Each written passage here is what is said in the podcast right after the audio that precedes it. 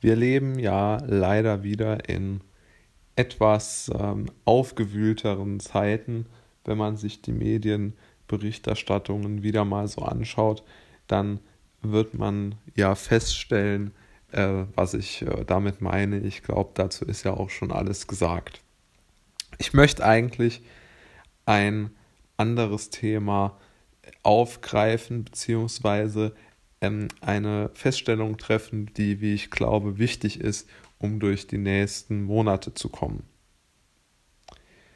Ein von mir sehr, sehr geschätzter ähm, Experte auf dem Gebiet der äh, Medizinstatistik, Gerd Antes, hat in einem äh, sehr interessanten Videobeitrag gesagt, er rechnet nicht damit, und er sieht es sehr, sehr pessim oder er schätzt es sehr, sehr pessimistisch ein, dass wir wieder in eine Rationalität zurückkommen, wie er es nennt.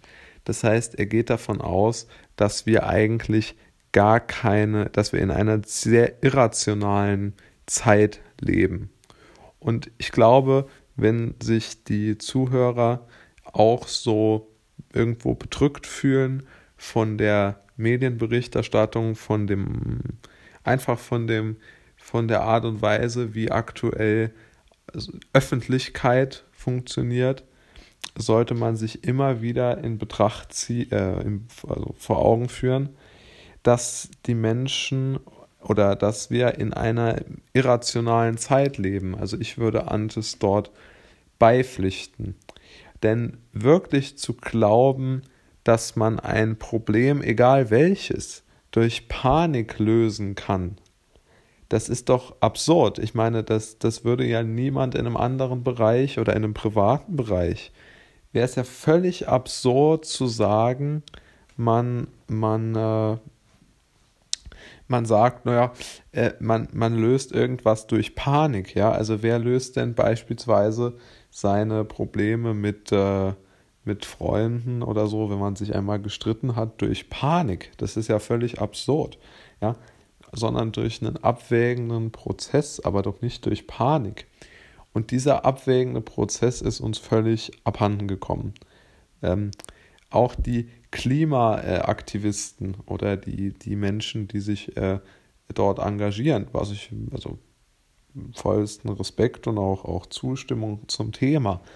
Aber die sagen auch immer, man müsse panisch sein und panisch umherlaufen, um, äh, ja, um äh, das gewünschte Ziel zu erreichen. Und wenn man sich äh, irgendwo heute in den Leitmedien, wie sie ja so schön heißen, tummelt, dann wird man ja feststellen, dass dort wieder die gleichen Akteure wie immer durch sehr, sagen wir mal, drastische Forderungen versuchen, politisches Kapital zu schlagen. Und ich glaube, man sollte wirklich dort mit Rationalität äh, vorgehen, wenn man auf so etwas stößt, was in, den nächsten Wochen und Monaten vermutlich unvermeidlich sein wird. Ja? Also die Rationalität hilft dort schon. Ja? Also man sollte sich sozusagen selbst in einen abwä abwägenden Modus äh, verwandeln, um sich nicht von solchen Paniken anstecken zu lassen. Das halte ich wirklich für wichtig. Denn kein Problem wird dadurch gelöst, dass man panisch wird. Ein weiteres gutes Wort wäre vielleicht oder ist ganz sicher das Wort Pragmatismus. Ein wenig verstaubt zugegebenermaßen, aber doch sehr, sehr wertvoll. Ja, das möchte ich doch nochmal betonen.